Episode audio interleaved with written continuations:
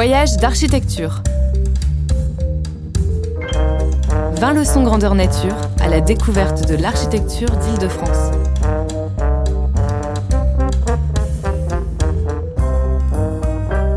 Une émission des CAE d'Île-de-France, d'après les leçons itinérantes organisées lors des Journées nationales de l'architecture 2017. Avec le soutien de la Direction régionale des affaires culturelles d'Île-de-France.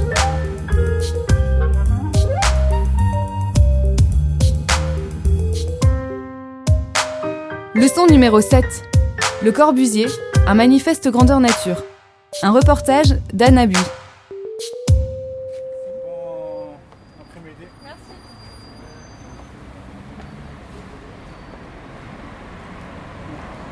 Commandée en 1928 par monsieur et madame Savoie à l'architecte Le Corbusier, la villa Savoie à Poissy est en elle-même une véritable leçon d'architecture moderne. Le Corbusier applique à cette boîte en l'air nombre des principes expérimentés depuis plus de dix ans dans ses précédents projets. Parmi eux, par exemple, cinq ans plus tôt, quelques-unes de ces villas blanches construites dans les rues de Boulogne-Billancourt. Un voyage en car par Didier Renard et Elisabeth Roja-Lefebvre. Est-ce que vous m'entendez? Oui, merci.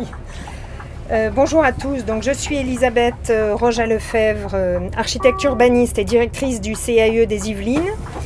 Et je suis aujourd'hui avec Didier Renard, qui est accompagnateur également, euh, conférencier, qui est architecte également au CAE des Yvelines. Nous allons partir faire un grand tour de Paris vers les Yvelines en passant par Boulogne-Billancourt pour visiter des maisons de Le Corbusier. Voilà, alors on peut y aller. On- nous partons à Boulogne.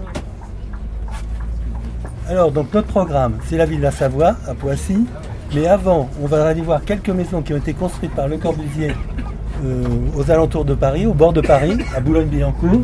Les maisons que nous allons voir ont été construites à la fois donc l'une par Le Corbusier et la deuxième par Malès Stevens, qui est un architecte de la même génération exactement, qui était lui-même avant-gardiste, et Fischer, qui était également un architecte qui avait 10 ans de différence avec Le Corbusier, mais qui était aussi un, militant de la cause de, de l'architecture moderne. Donc on est vraiment à la limite du bois de Boulogne, avec les petits pavillons d'entrée du bois. Alors, oui, on va s'arrêter à peu près au niveau du 45.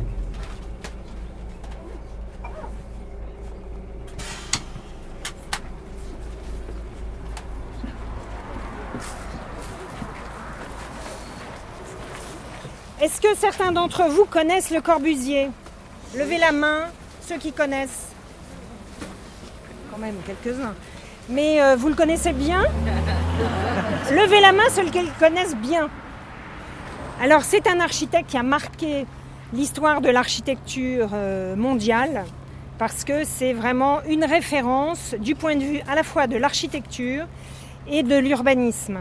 C'est un, un Suisse qui a été naturalisé français euh, aux alentours de ses 30 ans.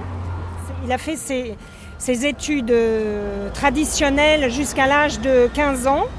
Et ensuite, il a été inscrit à l'école des beaux-arts de La Chaux-de-Fonds. Donc c'est quelqu'un qui a beaucoup dessiné, qui a fait de la sculpture. C'est un artiste euh, complet, Le Corbusier. Il ne s'appelait pas Le Corbusier, il s'appelait Charles-Édouard Jeanneret. Et un de ses ancêtres euh, du côté de sa mère s'appelait euh, Le Corbésier. Et il a pris ce pseudonyme parce qu'il a commencé à signer des œuvres picturales euh, et des livres. Et il trouvait que c'était plus intéressant d'avoir euh, un pseudonyme. Donc euh, c'est vers euh, ses 30 ans qu'il a choisi euh, ce pseudonyme avec lequel il a signé ensuite toutes ses œuvres. Auguste Perret a dit un jour, euh, beaucoup plus tard, il y a deux architectes importants en France, le deuxième est Le Corbusier. Donc euh, la modestie n'est pas quelque chose de courant chez les architectes, donc on le voit là, euh, c'est assez drôle.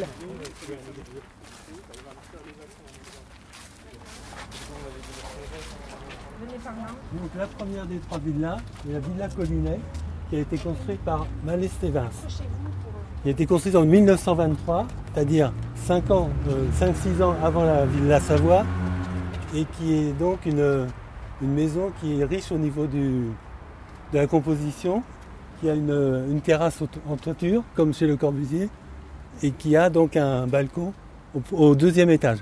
Les, les, niveaux de réception étaient à l'étage, le rez-de-chaussée étant les services et les logements de, de, personnel. À la Villa Savoie, ce sera la même chose. Oui. On va aller voir la maison de, de, de Le Corbusier, qui est la ville de la Coupe. Donc c'est la maison qui est au milieu.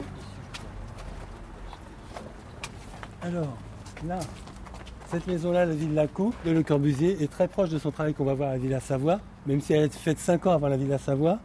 On y a déjà la libération du sol, il y a des pilotis. La maison est retournée, ce que disait Le Corbusier. Donc le niveau de réception est au deuxième étage. On le voit avec une grande mezzanine et on a le volume qui était sur deux niveaux avec un escalier qui permettait de monter directement sur la terrasse. Après, vous avez la troisième maison, qui est la maison de, Fischer. Alors là, on a encore donc des lignes horizontales. Au niveau deuxième étage, là aussi, on a le niveau principal. Au niveau rez-de-chaussée, par contre, on a une grande baie vitrée. Et au niveau haut, on n'a pas une terrasse, mais on a une petite terrasse en avant de l'étage où on a des constructions. Ce qui est intéressant, c'est que ce sont trois maisons du mouvement moderne. Donc on sait que le mouvement moderne, c'est un mouvement où on a épuré les lignes, mais tout en ayant épuré les lignes et, la composition des façades, on a des choses très, diverses. Ce que, je peux vous dire aussi dès le départ, c'est que Le Corbusier a beaucoup écrit sur la différence entre la construction et l'architecture. Et pour lui, l'architecture donne de l'émotion. Et ça, c'est vraiment la différence entre les deux. Il y a des maisons construites par des maçons, des maisons dans lesquelles on se loge, et il y a de l'architecture. Et ce qu'on va voir aujourd'hui, c'est vraiment de l'architecture. Vous verrez la Villa Savoie. Euh, dans la Villa Savoie, il y a un parcours architectural, un parcours dans lequel on découvre la villa. Et pour le Corbusier, ça, c'était primordial.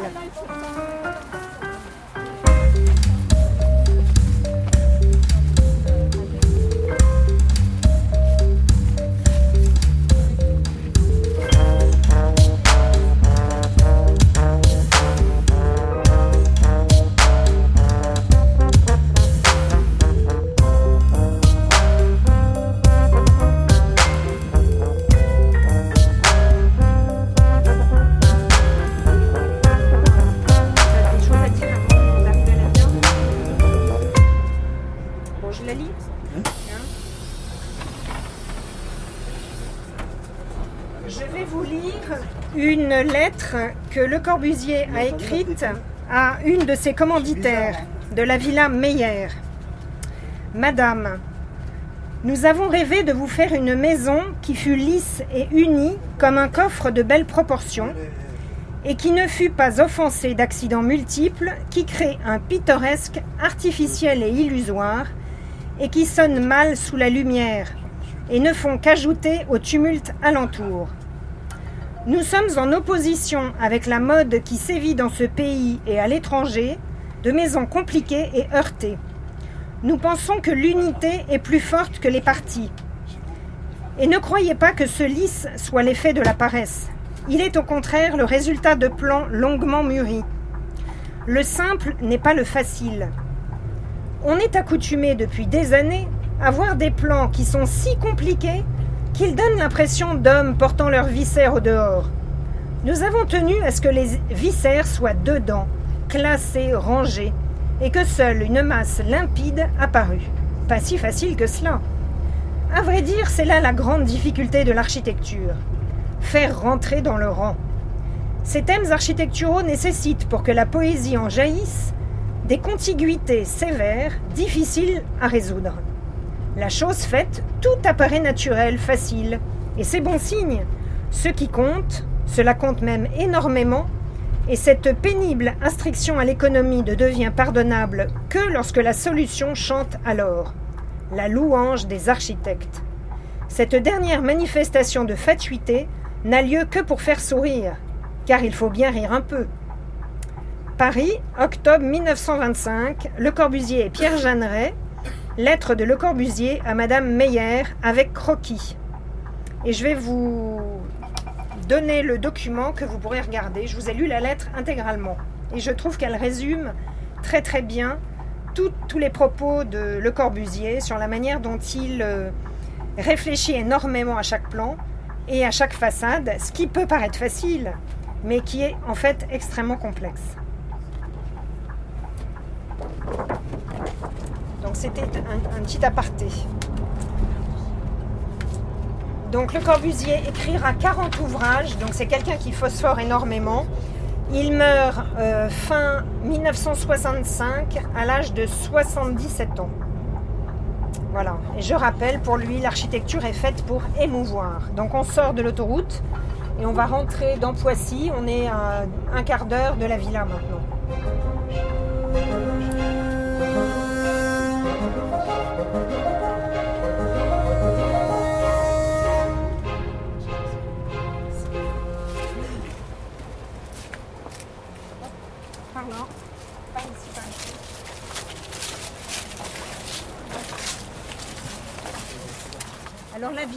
Peut, dire la villa était une maison de campagne pour les Savoie. Savoie, c'était les commanditaires de Le Corbusier qui ont voulu avoir une maison à la campagne, à deux pas de Paris, à Poissy, qui était euh, un lieu de villégiature, euh, pas très loin de la Seine, accessible facilement euh, par les routes de l'époque et par le train. Alors le sol libre, vous voyez de quoi il s'agit? Ici, le sol libre, c'est-à-dire que les pilotis permettent de passer sous la maison. Au rez-de-chaussée, on a les espaces pour euh, le personnel et la voiture, l'espace de la voiture, puisqu'on commence à avoir des voitures. Donc l'entrée de la maison est sur le côté, ici, et vous voyez la, rampe qui permet d'accéder à l'étage. Le plan euh, du dessus, donc le premier étage, vous voyez ici la façade avec la salle de séjour qui a sa fenêtre, ici, et ensuite la, terrasse qui a une fenêtre mais qui n'a pas besoin d'huisserie, donc qui est ouverte. Et ensuite des pièces que l'on voit ici avec la rampe qui permet d'aller sur le toit. Toit qui est un jardin. On peut dire aussi qu'on n'a pas, pas de lecture des pièces à l'intérieur du fait que la façade est libre? On a effectivement une série de fenêtres, mais on ne sait pas ce que c'est. C'était volontaire, ça c'était de se libérer de l'intérieur. Effectivement, dans la plupart des maisons, on voit une petite fenêtre, on devine que c'est une salle de bain ou des toilettes. Euh, une grande fenêtre, on imagine que c'est le salon. Chez lui, effectivement, le bandeau, la fenêtre bandeau, la fenêtre en longueur, fait oublier ce qui est à l'intérieur. Il dessine le plan avant de dessiner euh, l'extérieur. La façade est finalement euh, ce qui résulte de l'intérieur. Alors que d'autres euh, vont dessiner la façade, la façade de château, vous voyez, très monumentale, avec des colonnes, etc. Et ce qui est derrière, finalement, il s'y intéresse pas trop. Donc c'est une euh, conception complètement différente. Donc est-ce qu'on peut récapituler tous ensemble les cinq points de l'architecture moderne? Ah, Bien fort. sol libre. Sol libre, très bien. Fenêtre horizontale. Mais pourquoi la fenêtre horizontale? Parce que façade libre. Parce que poteau. Donc euh, façade libre, plan libre et le toit terrasse. Voilà.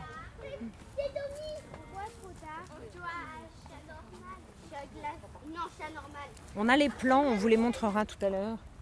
Alors on va devoir faire plusieurs groupes pour visiter la maison.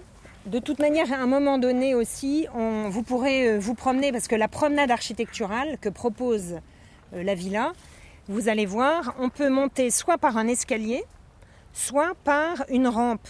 Parce que la promenade architecturale, c'est aussi le fait de pouvoir monter grâce à une rampe lentement pour découvrir l'espace, le paysage, euh, la lumière. Euh, et tout ça, euh, tous ces éléments-là permettent de visiter la maison autrement, différemment. Allez, un petit groupe à l'intérieur. Et puis nous, on va faire le tour. Allez-y, commencez.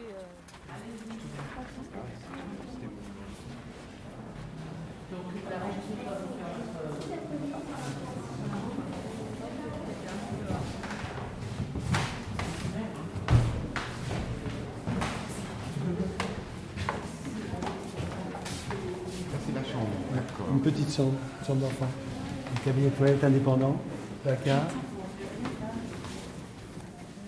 On a la salle de bain aussi, qui est un, un réel confort par rapport à l'époque, de voir une vraie baignoire. Qui est prise comme, une- comme un élément de sculpture. Voilà, le mur épouse la mémoire. Voilà, exactement. C'est super, c'est une bonne idée. Vous allez dans la, dans la chambre des parents.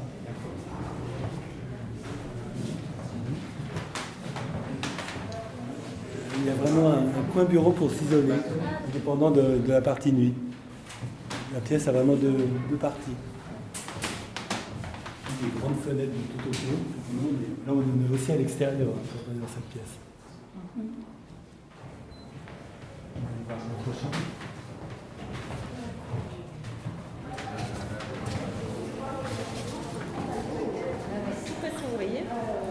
Et on sort par là.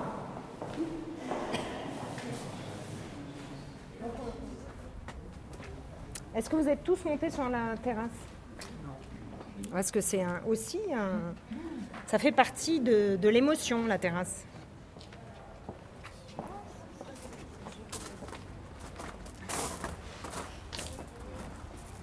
Le toit jardin. Donc euh, le solarium, euh, des espaces où on peut se tenir au soleil ou se tenir à l'ombre, où on peut planter. Donc c'est vraiment euh, un lieu à habiter également pour lui. Et c'est comme ça que dans les unités d'habitation, le toit est aussi occupé par une école, une piscine, euh, des lieux vraiment de vie. Donc je ne sais pas si vous connaissez les, maisons les unités d'habitation. Ce sont des grandes barres euh, de logement dans lesquelles il essaie de mettre tout ce qui lui semble important.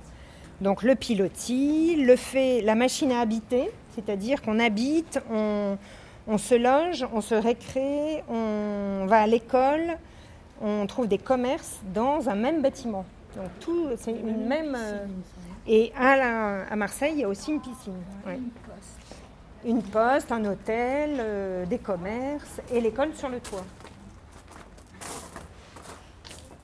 C'est vrai que si Le Corbusier est un des seuls euh, architectes que tout le monde, dont tout le monde connaît le nom, c'est parce qu'il était très pédagogue aussi et très, euh, très communicant. Il participait beaucoup à des congrès et présentait ses idées de manière très claire et très, très forte. Et en plus, il, oui, il, est bon pédagogue, mais il était aussi provocateur. Il, savait aussi, il a fait des projets pour, euh, pour la, ville de Paris, le plan voisin, que vous avez peut-être vu, qui était le centre de Paris, où il rasait tout le centre de Paris, depuis l'hôtel de ville jusqu'à jusqu'à la République à peu près, tout un grand rectangle où il faisait ses, euh, 8 tours ou 10 tours de, de gratte-ciel à la place de tous ces bâtiments, de tout le quartier du Marais. Donc ça, ça a été vraiment très provocateur. Il a présenté au salon de- des, des Arts Déco et du coup, euh, il se faisait connaître aussi par sa provocation. Et c'est pour ça qu'on dit aussi que les bars et les tours sont issus de Le Corbusier. Or, c'est pas issu que de Le Corbusier, c'était l'ensemble du mouvement moderne. Et aujourd'hui, il y a des détracteurs de Le Corbusier parce que on, on voit ces tours et ces bars qui ont été finalement euh, Ah, des piètres, des piètres euh, euh, constructions par rapport aux unités d'habitation. Donc, on aurait laissé Le Corbusier faire une ville avec beaucoup d'unités d'habitation. Peut-être euh, aurions-nous des quartiers euh, périphériques euh, euh, plus variés, plus. Mais bon, Moins pauvres. l'histoire, voilà, moins pauvres. L'histoire ne- n'en a pas décidé ainsi. et- Quelle est la critique? La critique de Le Corbusier, Oui. C'est peut-être qu'il est, il est, il est provocateur, donc il va au bout de son idée. C'est-à-dire que quand il fait euh, une unité d'habitation, c'est une, uni- c'est une, une barre de, quel est le salon, de 100 mètres de long, euh, très haute, très- c'est des échelles très fortes. C'est la grandeur. C'est la grandeur, c'est l'ampleur, mais dans une villa comme ça, non. Ah, on ferme, on ferme, on ferme. On doit sortir.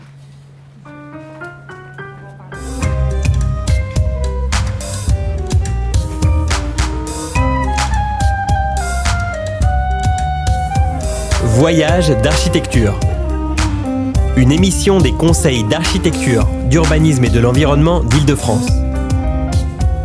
Enregistrée le 15 octobre 2017 à l'occasion des Journées nationales de l'architecture.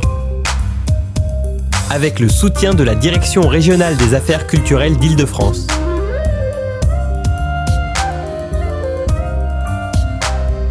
Mixage Pierre Fombonne. Musique composée par Gatane. Une série de reportages produite par David Habitant. À retrouver en podcast sur le magazine web théma.archi et sur le www.caue-idf.fr.